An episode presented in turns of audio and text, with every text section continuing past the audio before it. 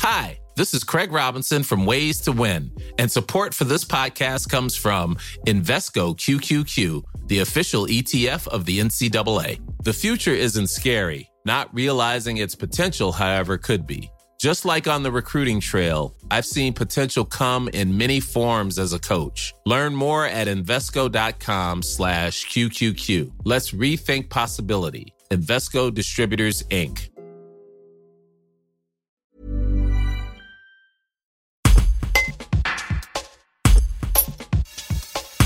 La première femme à avoir gravi la trilogie des grandes faces nord alpines en solo entre au panthéon de la montagne aux côtés de Reynold Messner, Walter Bonatti ou Chris Bonington.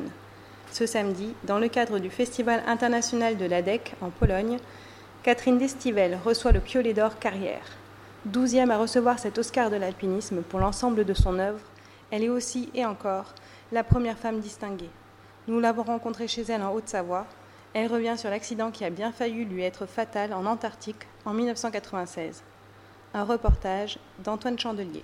J'ai perdu, ah bah, c'est idiot, hein, j'en ai fait une voie, euh, on a ouvert une voie, en fait, on l'avait fait sur un, sommet qui avait jamais été gravi. Arrivé au sommet, on était content. En fait, on a grimpé en solo tous les deux, et 200 mètres sous le sommet, ou peut-être 100 mètres sous le sommet, on, on avait une corde. On décide de s'encorder. Et arrivé au sommet, on était content fait des photos, puis, euh, moi je bouge un peu rapidement. Parce que j'avais la corde, je me sentais euh, voilà, en, sécurité.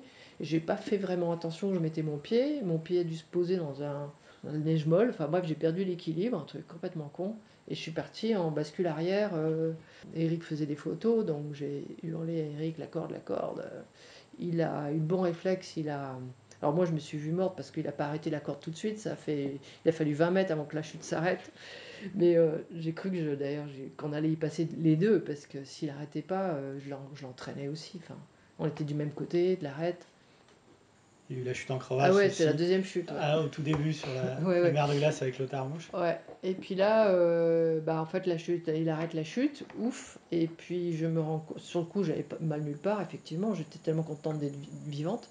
Mais euh, je découvre que j'ai ma jambe droite qui fait un drôle d'angle et en soulevant mon pantalon, je découvre une fracture ouverte de jambe. Donc là, euh, bah là euh, ça, en veut énormément. C'est-à-dire que ça, on vient d'arriver, première voie, poum, je me, je me, mes jambes cassées. Et ah, puis ce qui est marrant, c'est que j'ai pas cru sur le coup. Je me suis dit, bon, allez, j'essaye d'appuyer pour voir. Oh, bon, c'était impossible. Et puis bah là, il fallait, il n'y a pas de secours il n'y a rien là-bas. Donc, euh, sur le coup, moi, je me suis dit, bah, je vais mourir. Je vais mourir là, euh, c'est con, mais bon, c'est marrant parce qu'on accepte presque le, fait. Hein. On dit, bon. Et puis, en fait, euh, Eric me crie du haut, bah, on, va, on va descendre par la voie qu'on vient de gravir. Et donc, j'ai dû ramper en allant sur la gauche pour, rejoindre l'arête, là où on était sorti de la paroi. Il m'a rejoint et, et ensuite, bon on a, il me descendait avec la corde qu'on avait, on n'avait que 50 mètres, donc tous les 20 mètres je faisais des relais. On a mis 16 heures pour descendre. Puis après, euh, bon, je vais la faire courte, hein, après ça a été un peu l'enfer parce que il est parti chercher le traîneau, je suis restée deux heures toute seule dans le froid. Il faisait moins 35 quand même. Et puis bon, j'étais un peu blessée. Hein. Ça pissait le sang et tout.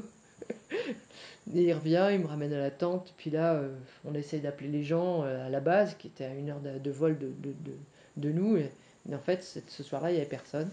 Ce qui fait qu'on s'est dit, bon, on les appelle le lendemain. Mais après, la tempête s'est levée.